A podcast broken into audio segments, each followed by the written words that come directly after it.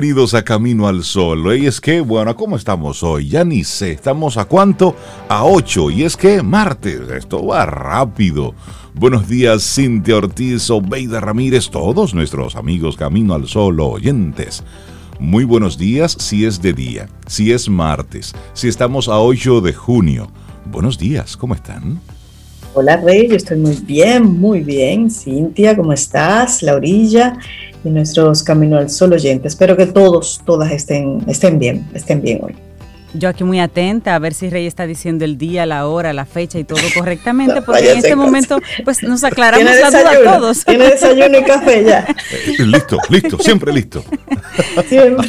buenos días, Sobe, Laura, Rey, y buenos días a ti, Camino al Sol oyente. Espero que no te hayas levantado así, como que, oh, ¿qué día es hoy? Oh, 8, 9, 7, lunes, martes, miércoles. No, y, y Pero eso pasa en este, en este, año, en este año que está como entre paréntesis, esto pasa a veces. Y si tienes, y si hoy es un día para contar con los deditos, hazlo. Lo importante es que cuentes. Es decir, bueno, yo te voy a decir una cosa. Vayas pasando ese balance. Yo me jactaba de una memoria maravillosa con la que yo resolvía. ¿Dijiste jactaba? Me jactaba, sí. Okay. pasado, ¿no? Sí, sí, sí, sí, sí, sí, pasado, muy pasadísimo. Tengo libretas donde quiera que me siento. Libreta en la cocina para las cosas que van faltando. Pero tu memoria sigue siendo muy buena, Cintia. Tú la estás ayudando, es con la, la, estoy ayudando, la estoy ayudando, porque son muchas cositas y muchos detallitos y ya uno tiene que irse ayudando un poquito, porque la memoria se cansa y hay que llevarla. Además, el cerebro hay que usarlo para lo importante. Entonces, las cositas, yo aprendí eso el año pasado aquí con Pablo, las cositas. Las cositas se anotan para que el cerebro no esté pendiente de cositas. Es, es decir, dejamos de ser cositeros y, nos enfocamos en, las cosas grandes. E en lo importante. Claro. Pero a veces esas cositas, yo, claro, yo sé por dónde va pa, Paulo con eso de cositeros, son las cosas que realmente no tienen importancia. Pero hay cositas que son importantes, que son las que te llevan a ese logro grande que uno se va ah, planteando. Ah, sí, sí, sí. Pero cuando a las cosas sin ninguna importancia de la que uno puede prescindir y no pasa nada. Entonces es buen momento para que nos concentremos. Hoy, y esa es la propuesta en el tema que tenemos para ti hoy, concéntrate y verás cómo todo fluye.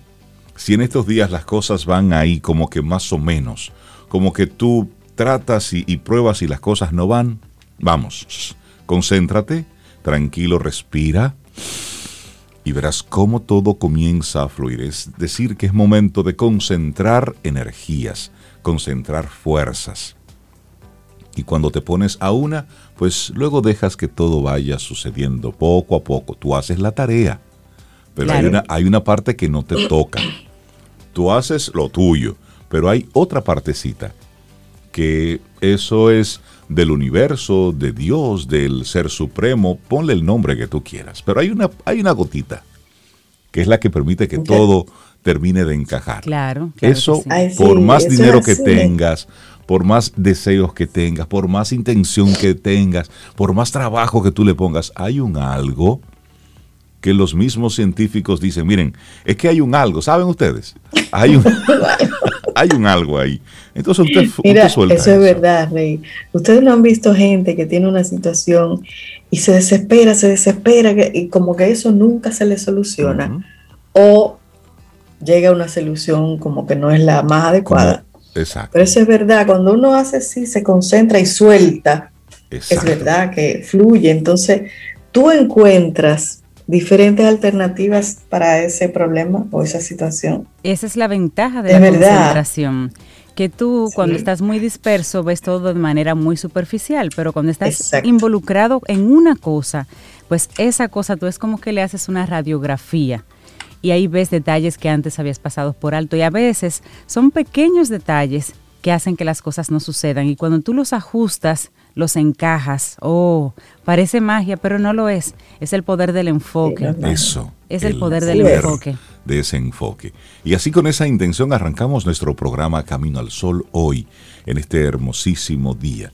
Y es el Día Mundial de los Océanos. Esta fecha que desde 1994 entró en vigor la Convención de las Naciones Unidas precisamente sobre la ley para los océanos cuán importante eh, son los diferentes océanos para nuestra vida, para la que nosotros eh, vivimos y disfrutamos, pero sin embargo, y sin embargo, y sin embargo, ¿cuánto daño estamos nosotros haciendo con la pesca indiscriminada? Esa pesca industrializada que está causando tantos estragos.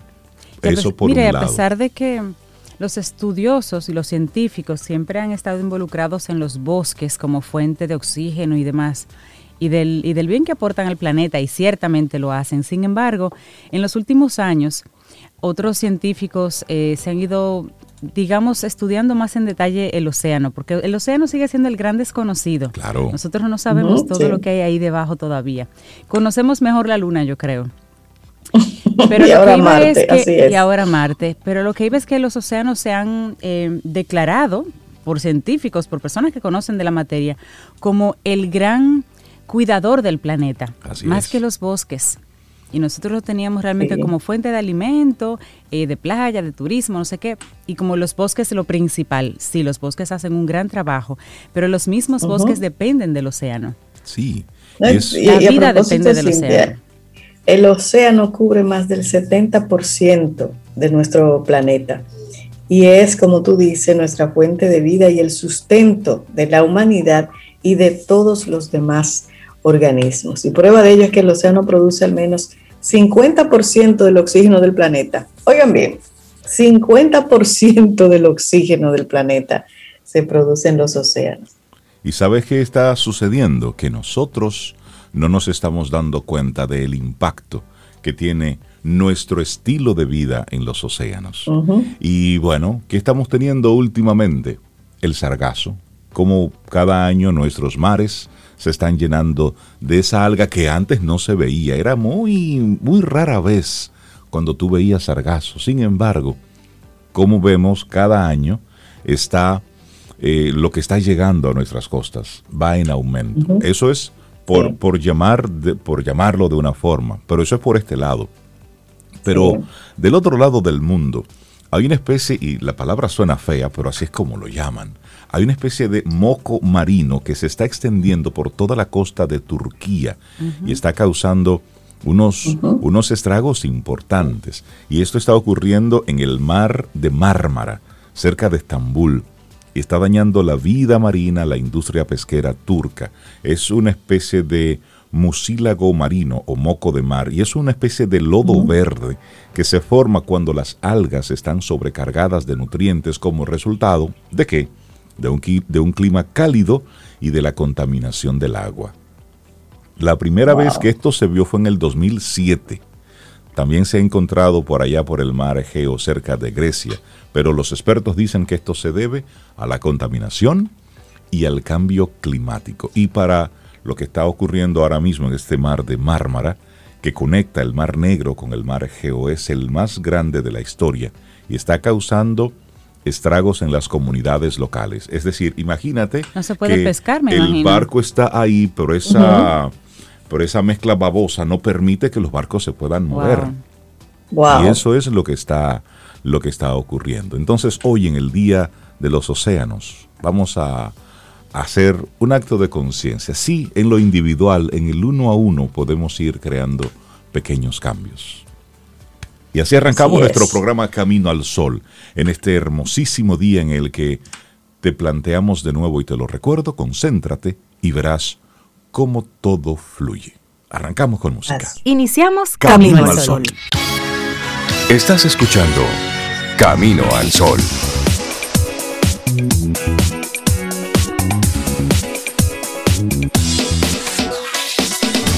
Laboratorio Patria Rivas presenta En Camino al Sol, la reflexión del día.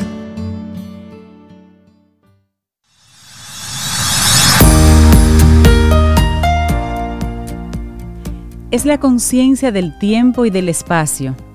Lo que sucede aquí y ahora es importante. No hay que pensar en el pasado ni en el futuro. Debéis encontraros aquí y ahora. Cuando vayáis a orinar, Orinad solamente. Eso me gusta. Cuando vais a dormir, dormid. Dormid. Dormid. Y lo mismo para las demás acciones como comer, caminar y hasta hacer el amor. Aquí y ahora significa concentrarse en el acto presente. Tyson de Shimaru. Es decir, solamente en este momento escuche Camino al Sol. Preste atención, suelte todo suéltelo todo. Parquese a la derecha. Parquese a la derecha y preste atención. Disfrute ese, ese aquí y ahora. Entonces nuestra reflexión para esta mañana. Trabajo duro versus trabajo inteligente que no es lo mismo. Sí, porque la historia no fue como nos la contaron, Sobe. No, para nada, para nada. Y es que la combinación y trabaja duro, duro y fuerte y ya verás los resultados. Sí, pero nos hicieron un cuento interesante ahí. Y esa combinación perfecta es trabajar duro e inteligente.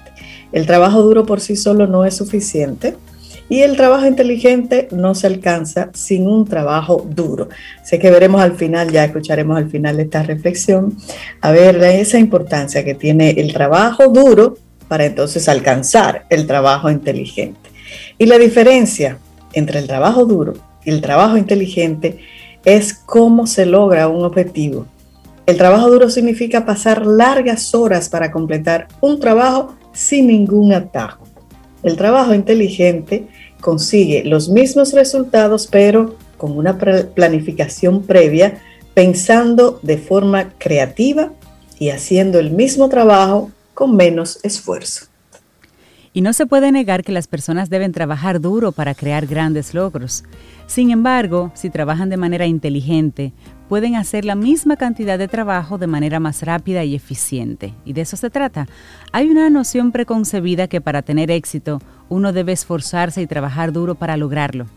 Y si bien esto es cierto, pueden hacer la misma cantidad de trabajo en menos tiempo, simplemente trabajando de forma más inteligente y así logrando tal vez hasta más resultados.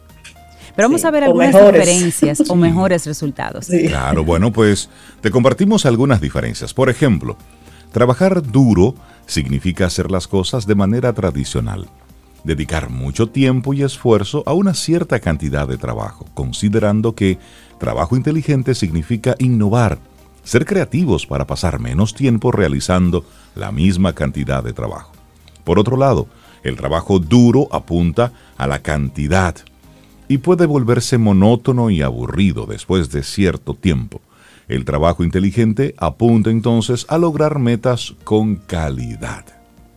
Así es. Y el trabajo duro implica mucho trabajo tedioso que se lleva a cabo, como tú decías, Rey, tradicionalmente. Pero si las personas trabajan de manera inteligente, pueden lograr más resultados al trabajar de una manera no convencional y moderna que podría incluir asistir a seminarios web, a clases, entrenamiento y ahí están todos esos tutoriales y cursos de todo tipo en diferentes plataformas. También el trabajo duro utiliza el formato tradicional de trabajo y no hay muchos cambios involucrados. Y por otro lado, el trabajo inteligente implica usar ideas antiguas y transformarlas para obtener mejores resultados. Y las personas que trabajan duro a veces sienten que no pudieron alcanzar su meta establecida. Los trabajadores inteligentes alcanzan sus metas más rápidos a través de una gestión adecuada del tiempo. Ya conocemos un poquito de diferencias. Ahora, ¿cómo yo paso de A a B? ¿Cómo yo me mudo de ese trabajo duro al trabajo inteligente? Y es importante pensar antes de actuar. El trabajo inteligente requiere una preparación previa para que puedas alcanzar tu objetivo más rápido cuando entras en acción. Los trabajadores inteligentes son conscientes de que una buena preparación y flexibilidad en el proceso puede ahorrar mucho tiempo de trabajo más adelante. Así es, bueno, empieza a pensar si hay una mejor forma de hacer las cosas. ¿Cómo puedes automatizar los procesos? ¿Qué herramientas necesitas para facilitar el trabajo? Es decir, lo más importante en este momento es que mientras disfrutas este café y escuchas Camino al Sol, pienses, esta tarea que para mí es tan tediosa, es tan monótona, ¿hay alguna manera diferente de hacerlo? Bueno, comienza ahí. Por ejemplo, Imagina tener que levantar 100 kilogramos. Trabajo duro es intentar levantarlo con tus manos. Trabajo inteligente es buscar una palanca que te permita levantarlo con mayor facilidad. Entonces, hay una vieja historia, Hay una vieja historia de... Son dos leñadores en un concurso de corte de árboles. El primero recogió un hacha oxidada y corrió hacia el bosque inmediatamente para comenzar a cortar árboles. El segundo pasó casi hasta el final del concurso afilando su hacha, después de lo cual caminó y rápidamente derribó el árbol más grande. Yo como que conozco uno del segundo.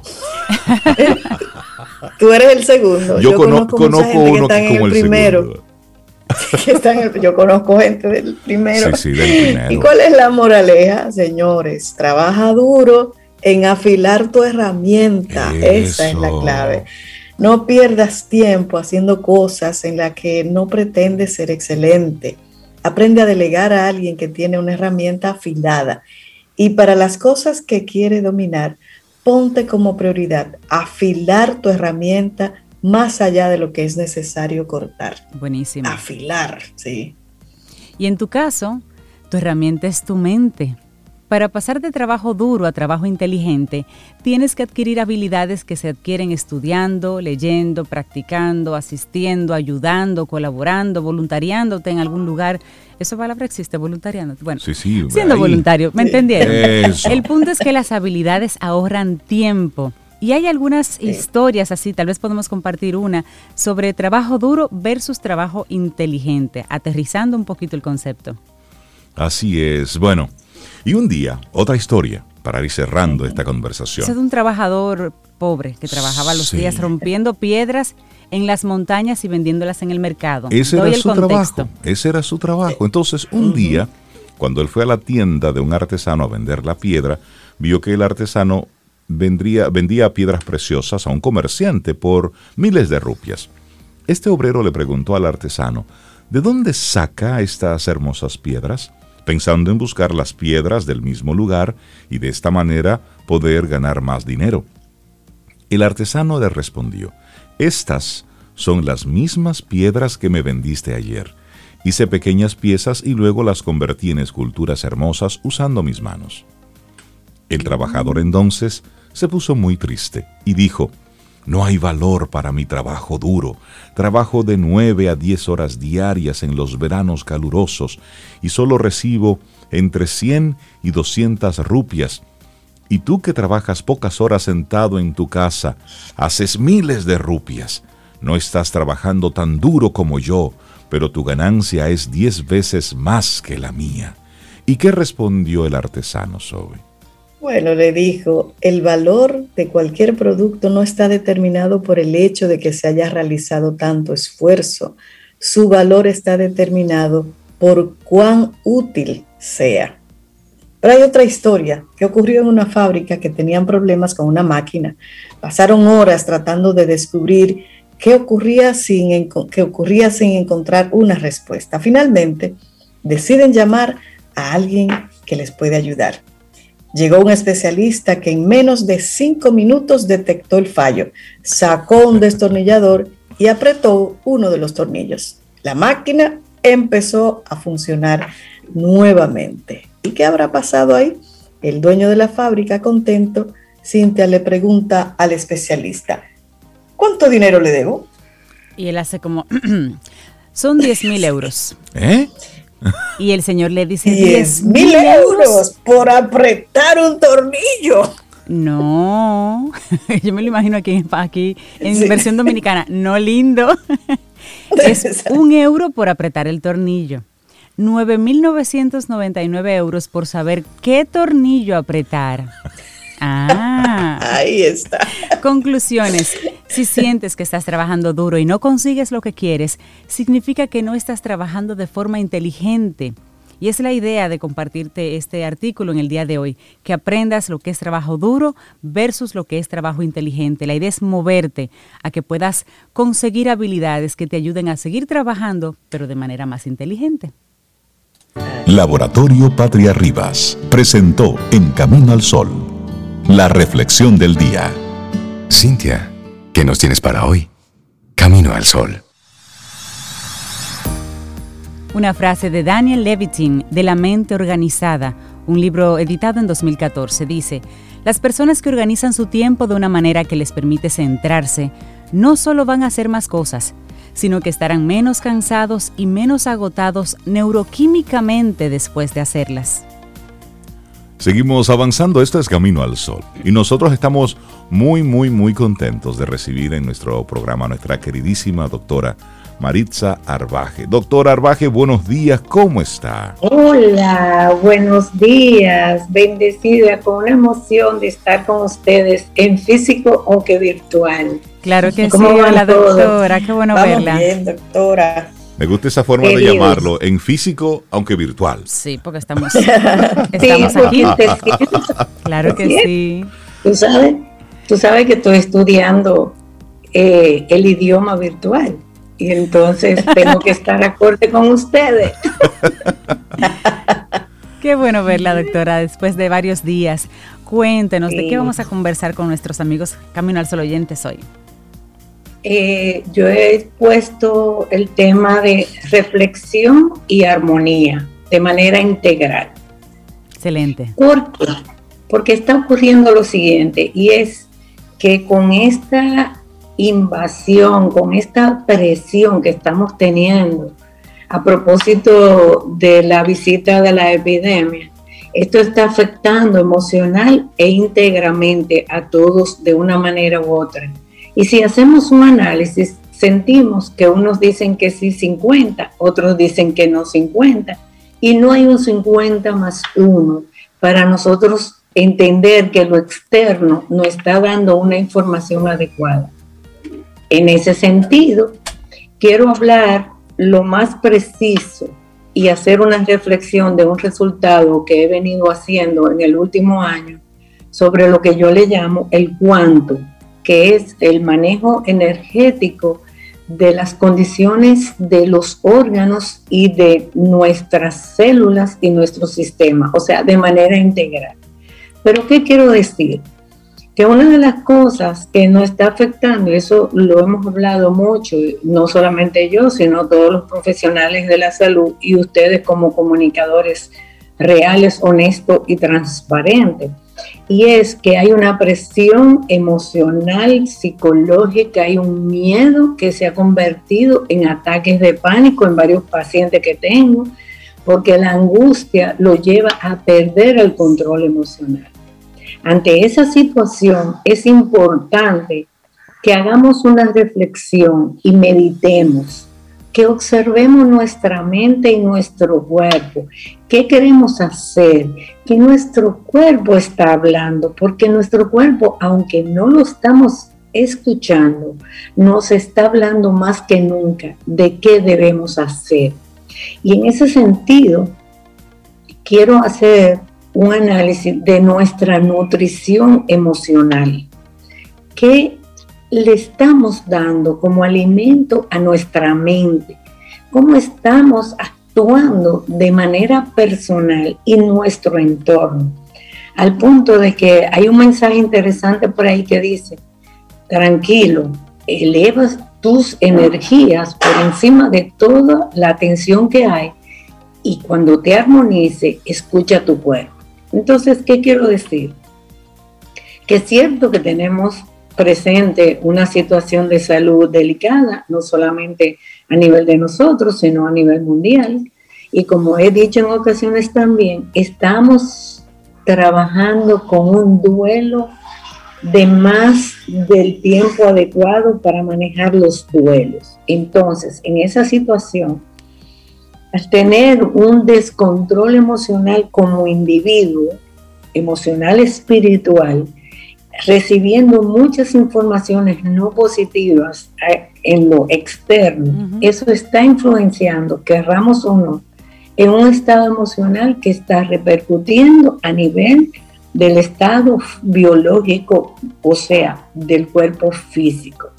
Entonces, tenemos que tomar un poco de ayer con un poco de hoy y ver qué podemos hacer.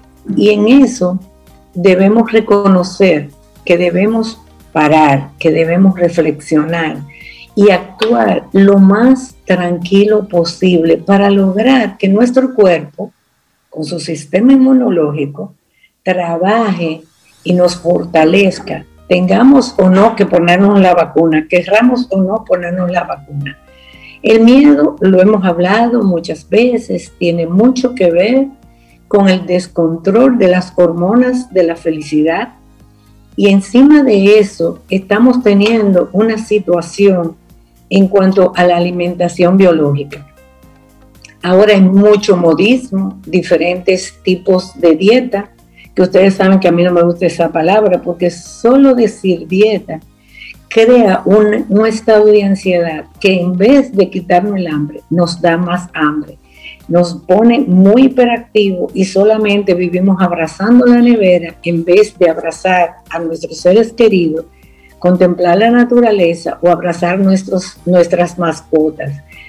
Que dicho sea de paso, tanto los gatos como los perros, que son los más eh, animales que tenemos con nosotros, nos armonizan, nos limpian y nos dan paz. Entonces, con respecto a la alimentación biológica, debemos de tomar en cuenta que lo ideal es que reconozcamos qué realmente nos cae bien, qué alimentos nos cae bien, en qué momento tomamos el alimento, cómo podemos armonizar mente-cuerpo para lograr un objetivo muy importante que es armonizar nuestro ser, estar lo más armónico posible. Lo voy a decir varias veces porque esta es la reflexión que quiero que quede para que nosotros entendamos que la naturaleza está dando respuesta y que nosotros debemos dar la respuesta para nosotros y para el entorno. Por ejemplo, ahora viene el verano, pero fíjense qué descontrol hay en la naturaleza, que llueve, hace calor, hace frío, y nosotros como células de nuestra madre tierra recibimos esa reflexión, recibimos esa situación que se da. Pero, sin embargo, y aunque no lo sentimos como país, va a venir el verano, van a venir unos cambios energéticos a nivel de la Tierra y nosotros tenemos que tomar pendiente eso. Ahora bien, ¿por qué debemos tomar café y por qué debemos tomarlo amargo? Porque uno de los, de los eh, alimentos que debemos consumir es el azúcar, el, sabor dulce, el sabor amargo, el agrio, el amargo, el neutro. Son cinco sabores que deberíamos utilizarlo diariamente. Sin embargo, ¿por qué consumimos más azúcar que, que sal o más azúcar y sal que el amargo? Porque el amargo no nos agrada, sin embargo, contribuye a que nuestra vía digestiva esté armonizada, no nos crea tanta ansiedad y contribuir así a que la calidad energética de la vía digestiva sea más armónica. ¿Y qué podemos consumir, doctora, para, agregar ese, ese pequeño amargo así a, nuestra, a nuestro hábito diario? Bueno, lo ideal es consumir café una o dos tazas al día sin azúcar, de ninguna, ni la artificial. Amargo, total. Así que nosotros no lo tomamos. Pero Sobe y Reyes también, por eso lo toman así. Exacto. Eso, óyeme, eso es tan bueno que inclusive restringe, restringe, perdón, el sentido del gusto hacia lo, dulce, hacia lo salado y ayuda a eliminar cuando estamos haciendo una detoxificación, o sea, estamos limpiando nuestro cuerpo de manera voluntaria, que nuestro cuerpo necesita limpiarse, que a veces tenemos que recurrir a una desintoxicación externa.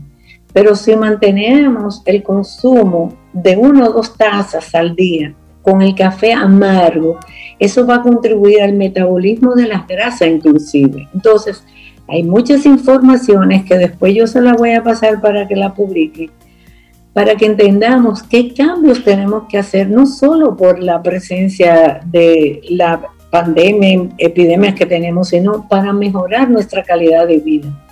Yo insisto que no son los años, sino la calidad del día que vivimos hoy y mejorar nuestra situación mental, emocional, porque no podemos pensar que ayer, hace unos 50, 70, 80 años, nuestro médico iba en bicicleta o iba a pie, nos visitaba, compartía con nosotros, nos trataba de una manera integral, observaba qué pasaba en la casa, cómo era la conducta emocional, espiritual de la familia. Y ahí él tomaba unas recomendaciones alimenticias. Ahora todo lo queremos para antes de ayer, no aceptamos que nos dé fiebre, de una vez nos tomamos la medicación y si nos duele un oído nos tomamos un antibiótico. ¿Y cómo descompensamos la capacidad que tiene nuestro organismo de detoxificarse? Cuando hay fiebre, cuando hay tos, cuando hay estornudo, por decir algo, es una alerta que el cuerpo está sacando un enfrentamiento hacia afuera de virus con su capacidad de nutrirnos, de protegernos. Entonces, hay un dato importante que me está ocupando mucho y es lo siguiente. Siempre decimos, y la Biblia lo dice, que consumamos todo aquello que la naturaleza nos da y que consumamos todos aquellos alimentos que da el mar, pero que debemos consumir peces de la superficie. Y quiero comentar esto para decir algo que me está preocupando, que no me gusta esa palabra porque me estoy ocupando, y es que cada vez que le hago el cuanto a los pacientes, el 100% de los que he evaluado en los últimos 15 meses me está dando plomo, mercurio y además aluminio. En el cuerpo, doctora. En el cuerpo. Cuando tú haces el examen a nivel energético, estamos encontrando muy frecuentemente estos metales. ¿Dónde conseguimos el plomo? Bueno, tenemos muchas antenas, andamos con un celular, con una computadora, andamos con las baterías del inversor cerca de nosotros. Y además se está encontrando plomo y, más que todo mercurio y aluminio en los mariscos, que contrario que contrario a lo que se dice de que es afrodisíaco, los, los, los eh, animales son los limpiadores del mar, sobre todo aquellos como son los camarones, y demás, que no quiero comentar nada de eso, pero realmente los limpiadores del mar son ricos en mercurio y ricos en aluminio. Otra cosa es que cuando comemos con con y hacemos raspeo en la paila, nosotros estamos consumiendo aluminio. Claro, que sale de la misma paila, del fondo de la paila. Claro que Laura, ¿cómo va a ser, doctora? Sí, sí, sí. Y si le echamos una salsita de carne, Yo estoy siendo, estoy siendo paciente. Estoy siendo ¿qué paciente. Pasa?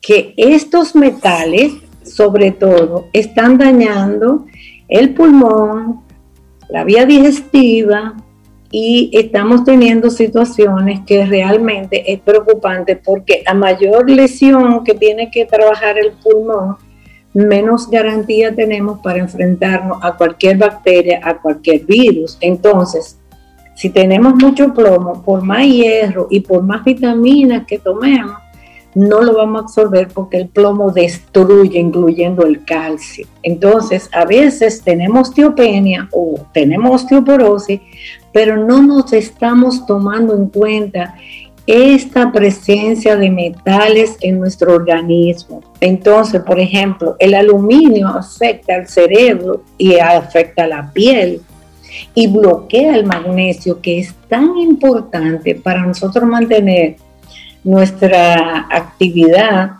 perdón, nuestro metabolismo. Entonces, no solamente tenemos que tomar en cuenta el hemograma, eh, el colesterol, eh, todas las analíticas que tú quieras, tenemos que tomar en cuenta, esta es una alerta que estoy dando, para que tomemos en cuenta que el plomo, el mercurio y el aluminio no está afectando a 100% de los pacientes que estoy viendo. Entonces, los metales en el cuerpo, wow. ahí también tenemos que tener en cuenta que eh, debemos consumir más producto de la tierra que del mar, porque también estamos encontrando situaciones de que los peces están consumiendo plástico y estamos encontrando situaciones en el organismo porque al ingerir el pescado también estamos ingiriendo plástico. sí. Que tenemos que velar qué nos está pasando, qué estamos haciendo y hacia dónde queremos llegar, porque es sumamente importante la alimentación emocional, espiritual y la alimentación biológica para que la integración nos facilite tener mejor calidad de vida. No es tener 100 años, ni 80, ni 40, ni 30, sino qué estamos logrando con nuestra mente y con nuestro cuerpo para que podamos dar buenas respuestas ante lo externo, que no podemos controlarlo, porque tenemos que saber eso. Claro, a veces ni las situaciones la podemos controlar lo que usted nos comenta, doctora, es para utilizarlo no en tiempos de pandemia, sino en el día a día. Es, responsabilizarnos un poquito más de lo que sentimos, de lo que consumimos, de cómo, de cómo cuidamos nuestra salud en los planos físico, la salud emocional, la salud espiritual. Y si agregamos a esto la pandemia, pues se hace más urgente que tomemos cartas en el asunto. Qué hermoso tema. y un poquito preocupante también. Sin dejar de mencionar la hidratación porque es muy importante la hidratación. La hidratación y la respiración. Y, más en esta época, la hidratación con tanto calor que tenemos. Hay sí, que sí, sí, sí, hidratarse muy bien. Doctora, las personas que quieran conectar con usted y hacerse ese tipo de, estudios o validar con usted lo que están consumiendo para hacer ajustes en su alimentación, ¿cómo pueden conectar con usted, hacer ese tipo de, contacto y de tener esa conversación? Sí, eh, estoy en las redes eh, arroba doctor Arbaje. También estoy en el 809-705-0979, que es donde yo doy respuesta inmediata. Que gracias a Dios eh, hay muchas situaciones, pero estamos aliviando, que eso es, creo que lo más gratificante que podemos tener los profesionales de la salud en este momento. Hacer una salud integral, reconocer que si no podemos hacer algo por ese paciente, es referirlo porque nadie sabe todo y sobre todo en el estado de salud que cada individuo, aunque somos raza humana, cada individuo necesita algo específico que probablemente es lo que lo va a aliviar a él. Doctora Maritza Arbaje, la he escuchado con muchísima atención. Mi silencio es un silencio reflexivo. no quiero dejarla ir de este segmento sin sin hacerle una pregunta que sé que es el sentir de muchos amigos y amigas Camino al Sol oyentes. Pero creo que más amigos Camino al Sol oyentes. Pregunta Yuri. Eh, a la doctora Arbaje, ¿hay un método sano para comer con con? Doctora Arbaje, esta es una pregunta muy seria. Cuando él lo descubra, que me avise. Doctora Marín Sarvaje, la quiero en pesos, en dólares, en euros y hasta en los... En las monedas, en, las, criptomonedas de, de en, todo eso, en, todo eso. Qué bueno, qué bueno tenerla siempre aquí con nosotros. Un abrazo. Bendecido para todos. Gracias. Gracias. Muchas gracias, doctora. Siempre a ustedes. Tomémonos un café. Disfrutemos nuestra mañana con Rey, Cintia, Soveida, en camino al sol.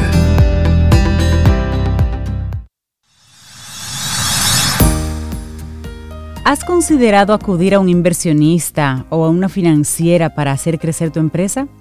¿Sabes cuáles son los pros y los contras de este movimiento? ¿Conoces cómo proceder ante esta situación?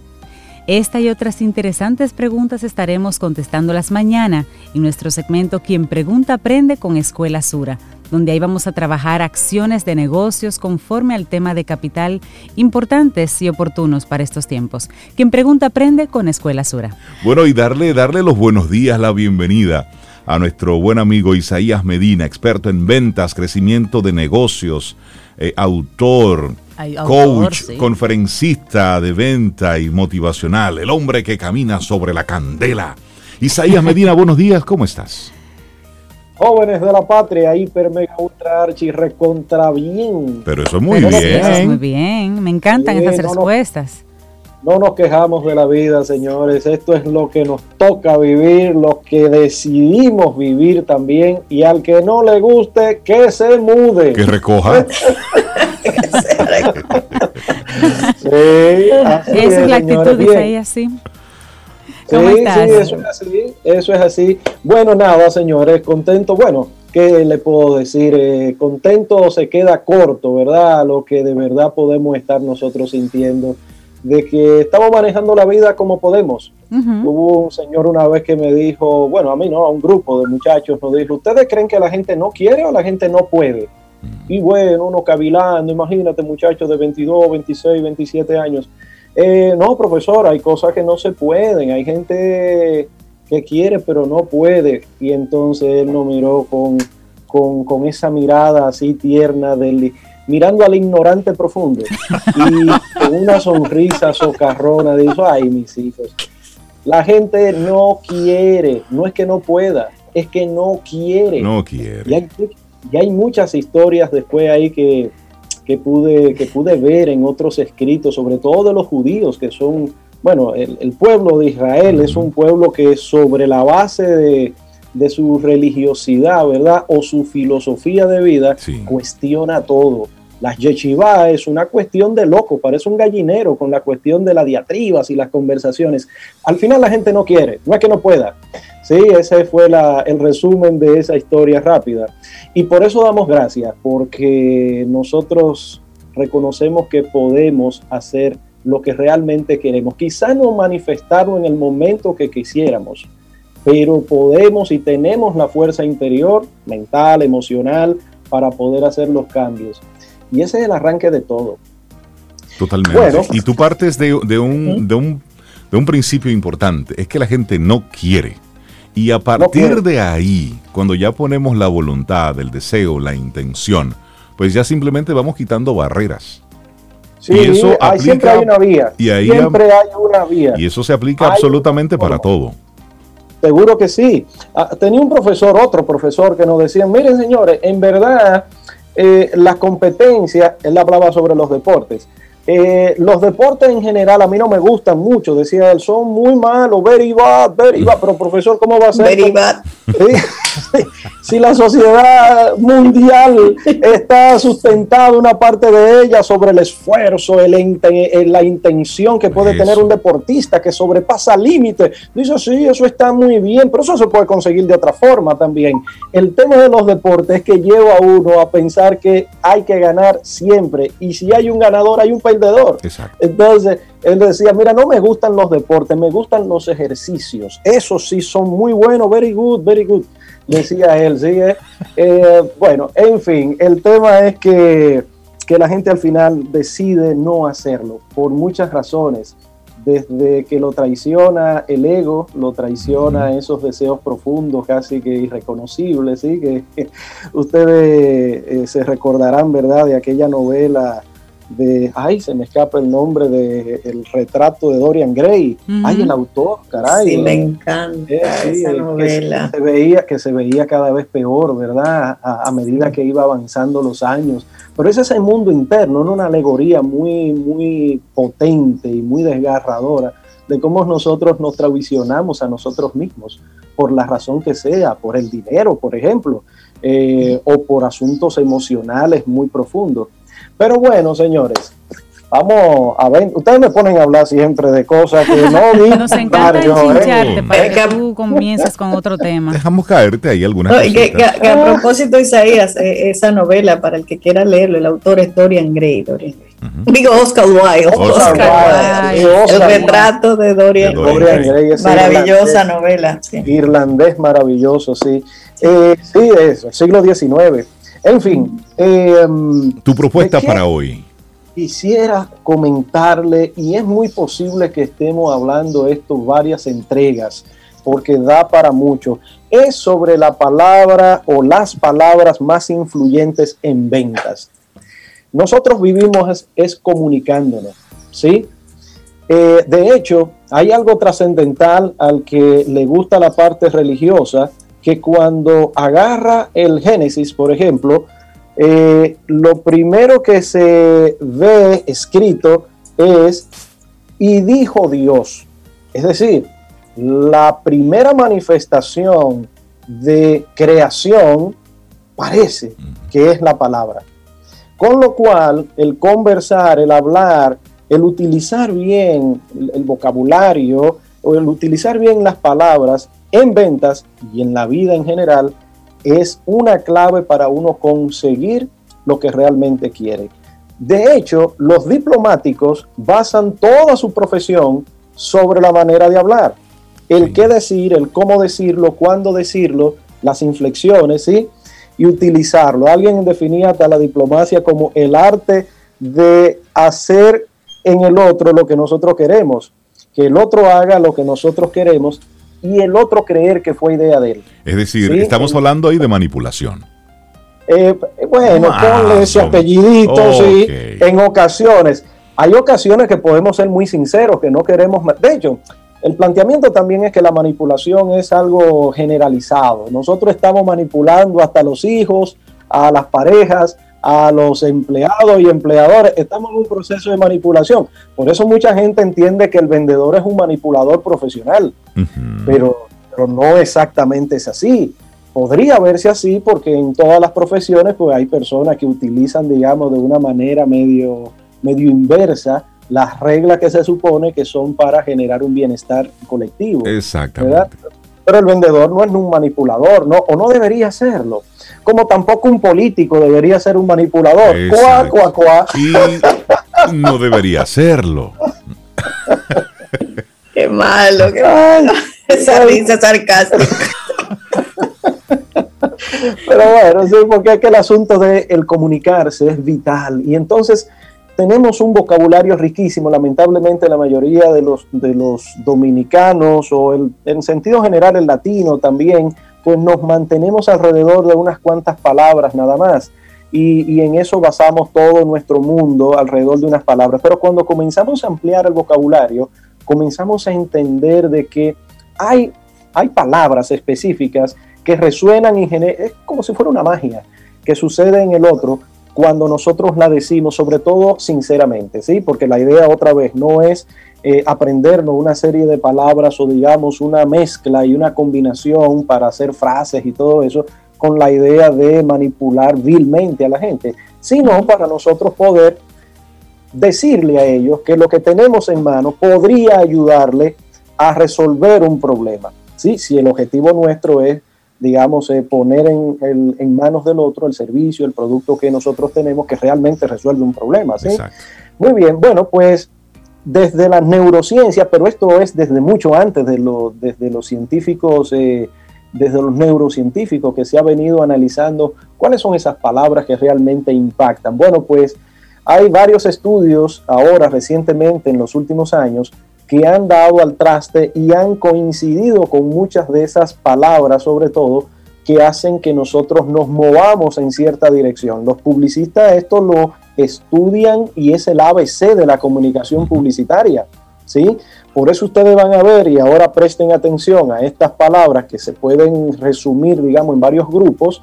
Por ejemplo, las tres palabras que son las principales decisoras por la cual nosotros eh, digamos que tomamos la decisión de conseguir comprar, meternos en algo.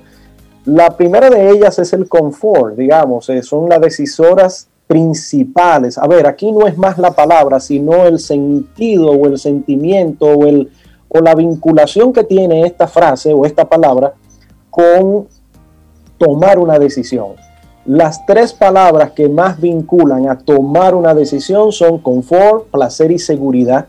Por eso ustedes van a ver que alrededor de todos los anuncios, póngale el nombre, la marca que querramos, están vinculadas a una, a dos o a las tres en conjunto, ¿sí? Porque es el que el confort, el placer que está vinculado con el confort y sobre todo la seguridad de que yo voy a estar dentro de, póngalo usted, dentro de el vientre de mamá cuando, toma, e, cuando tome esa decisión, ¿sí?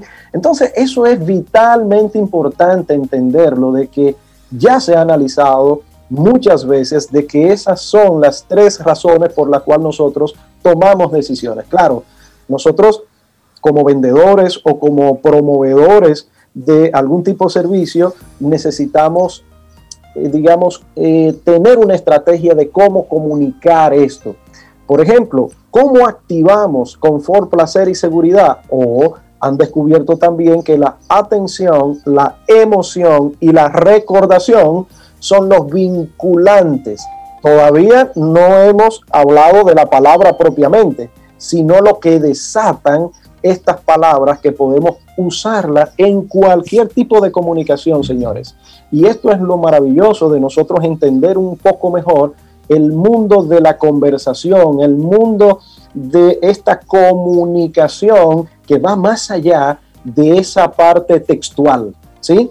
Decían los antiguos que, cuando hablo de los antiguos, personas de hace mil años que uno creerían que no tenían ningún tipo de eh, formación inteligente acerca de cómo llevar una comunicación, y siempre me río con algunas investigaciones, porque hay veces que los científicos, que por cierto creemos que los científicos tienen la respuesta a todo, los científicos son los primeros en decir que no saben nada. No, al contrario, su trabajo es hacer preguntas. Su trabajo es hacer preguntas.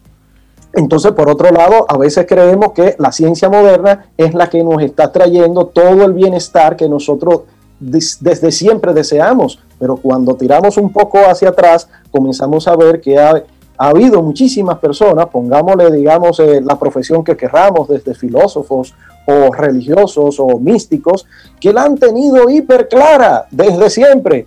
Y hoy día lo que estamos haciendo es casi que redescubriendo y con la ciencia, con su sistematicidad, con su racionalidad, pues entonces revalida lo que aquellas personas han planteado desde siempre, porque siempre ha habido reductos de personas que han vivido bien, Ojo, cuando digo bien, bien no es tener dinero, que sí, que también, ¿verdad? Que también, sino bien es equilibrado, armonioso, felices de vivir. Nosotros buscamos siempre ser alegres, más que felices, buscamos ser alegres y esa alegría nos lleva a un estado de plenitud. Y eso lo han vivido muchas personas y hoy día hay muchas personas viviendo así, ¿verdad? Que no se dejan llevar de la finta, ¿verdad? Del consumismo. Pero bueno, estas palabras, señores, han sido revalidadas por la ciencia y lo están, digamos que eh, no están trayendo con palabras de asentados el cómo podemos articular una comunicación, si tienes un negocio, si quieres entrenar a tus vendedores,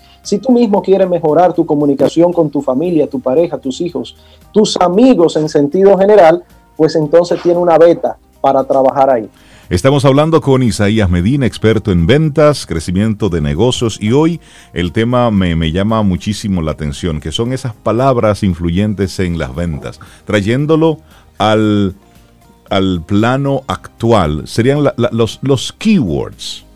Si usted fuera un SEO, ¿cuáles son, serían esas palabritas que van detonando, que la gente reacciona una vez las encuentra en el discurso de una empresa. Si en este momento, Isaías, hay algún eh, camino al solo oyente, eh, metido en el mundo de los negocios, en las empresas, escuchándote, y dice, ok, ¿cómo yo puedo identificar esas palabras que sean coherentes con mi negocio y sea realmente la propuesta, la oferta mía, mi propuesta hacia los clientes? ¿Cuáles serían esos, esos pasos para identificar mis palabras? Bueno, aquí hay que ver exactamente qué es lo que estás ofreciendo, ¿verdad? Para poder articular un mensaje coherente con todas esas palabras que tengan sentido, ¿verdad? Tengan sentido. Por ejemplo, los 10 verbos más influyentes que pueden haber, por poner ahora rápidamente algunos, por ejemplo, conquistar, Imagínense la conquista del espacio, eso es muy vasto, ¿verdad? Pero la conquista de un espacio, la conquista que tiene que ver, la conquista de la mente de las personas, yo conquistar un cliente, inclusive decimos, ¿verdad?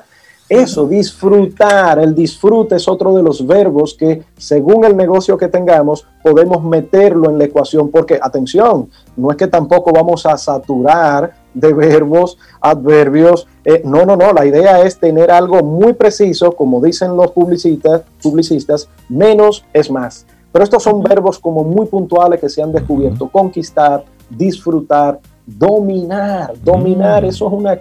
De hecho, eso está en el cerebro reptiliano, el dominio, ¿sí? Entonces, lo que es el poder también. ese, ese tipo de, de vinculación es lo que nos trae a el lograr, por ejemplo, lograr, ustedes van a ver muchos comerciales, muchos anuncios que tienen esas palabras que hemos dicho ahora mismo en diferentes modalidades, ¿verdad? Esas son eh, algunas de, ellas, ¿verdad? Proteger también, a nosotros estamos eh, muy eh, entusiasmados cuando somos padres de proteger a nuestros hijos, ¿verdad? O a nuestras parejas también. Recordar, recordar es un elemento y otro de los verbos descubiertos que hacen clic en que la gente necesita, así de alguna manera, vincularse, entender, se siente que siempre le falta algo. Estos verbos, he dicho seis, siete, pero son, son montones. Entonces, cada negocio tendrá un tipo de verbo que coincide más con detonar esa necesidad que hay en esas personas, ¿sí?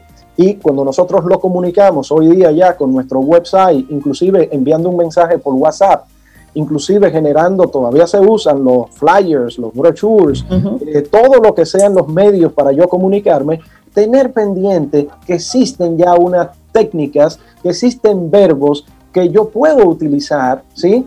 Armoniosamente para generar una, una retroalimentación inmediata que en el caso de las ventas es que se acerquen los clientes a mí, que me compren el servicio, ¿sí? Esa es la gran idea. Te tengo un, desafío, Isaías, un desafío pequeñito, pequeñito. Suéltala. tres palabras o tres verbos con los que tú identificarías camino al sol. Eso para concretizar la, pregunta de, Reinaldo. Oh, abiertos. Abiertos. Ustedes son abiertos. Ustedes, esto es, miren, entren todo. Esa es la abierto, ¿sí? Número dos, yo podría pensar de que ustedes em, actualizados, actuales, ustedes pretenden que el día a día sea visto como un espejo en lo que ustedes comentan aquí, ¿verdad? Abiertos, actualizados y por supuesto siempre lo veo afectivos. Esas tres, me llegan rápido así, podrían haber muchos más pero no sé si te di un trompón en el mentón, ¿eh? No, no, no, no. pero, pero bien. Sí, no, no, knockout, knockout. Knockout técnico. Isaías Medina, la gente que quiera conectar oh, contigo, ¿cómo se pone en contacto? Bueno, jóvenes, eh, pueden llamarnos 829-884-3600, 829-884-3600. Tenemos muchas cosas, seminarios, cursos, talleres, coaching de venta uno a uno y de grupo. Lo podemos ayudar si desean. Y todo esto con papas y con tostones y sin concón. Ah, Isaías Medina, que tengas un excelente día. Muchísimas gracias. Siempre es de mucho enriquecimiento escucharte. Muchísimas gracias. Gracias, Isaías, por esa respuesta sobre Camino al Sol. Me encantó. Es asombroso. La vida cambia muy rápido de una manera muy positiva si lo dejas. Lindsey Bond. El día avanza, pero todavía nos queda mucho que ofrecerles aquí en Camino al Sol y le damos los buenos días, la bienvenida a Rosanna Marte, ella es estratega de negocios. Hablaremos del impacto del servicio en los hoteles. Rosana, buenos días, ¿cómo estás? Hola, hola Reinaldo, ¿cómo estás? Todo muy bien, gracias a Dios. Qué bueno escucharte. Buenos qué días, Roxana. Hola Cintia, hola Sobeida. Conversemos sobre el tema, el impacto del servicio en los hoteles.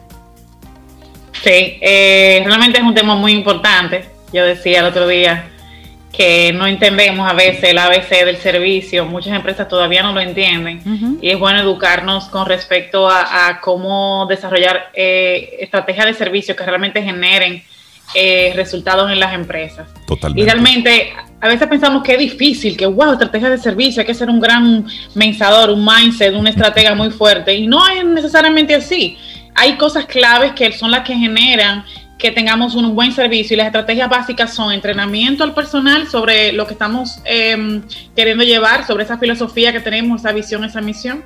Está el tema de cultura de servicio, desarrollar esa cultura como una estrategia clave para que la gente absorba todos los valores que nosotros queremos como dueños o líderes y que la gente lo viva en la operación. Yo le decía a mis alumnos de la PUC ayer que la, la gran clave está cuando tú logras que la gente, su, su deseo de trabajar, lo, su, su, presencia en la empresa lo, lo, relacione con su propósito de vida, o sea, que su deseo de trabajo o de contribuir a la empresa esté relacionado a su propósito de vida.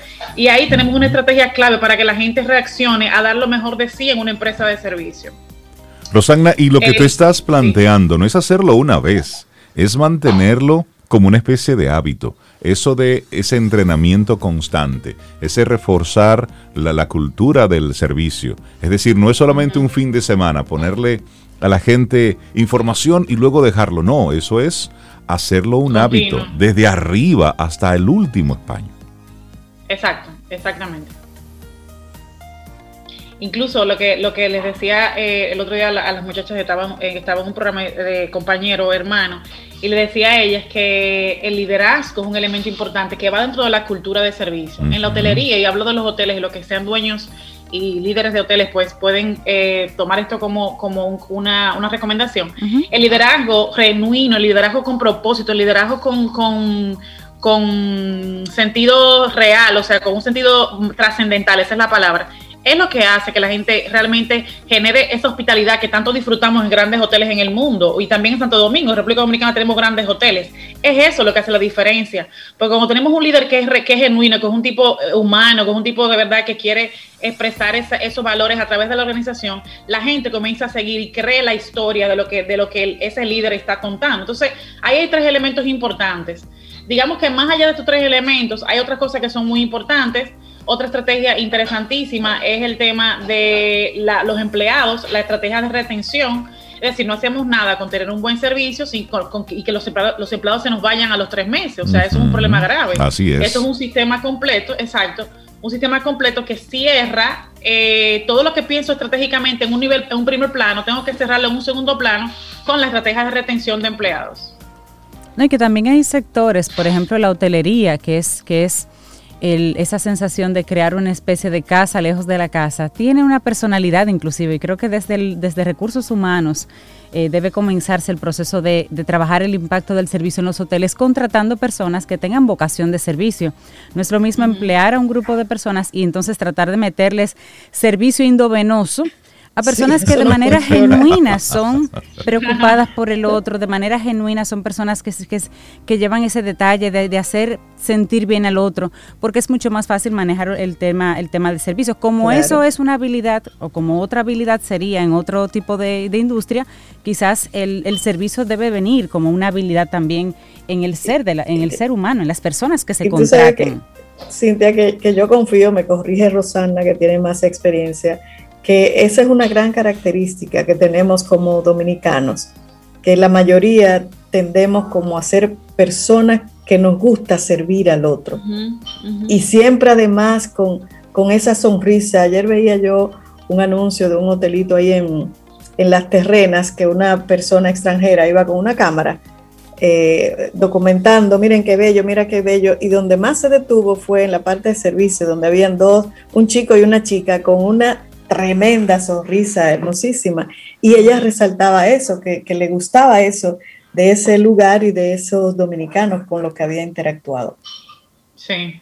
Yo me voy más lejos, sobre yo, yo, ese tema que tú dices de la, de la amabilidad o la, o la forma, la actitud tan buena que tenemos como dominicanos, hay mucho potencial ahí.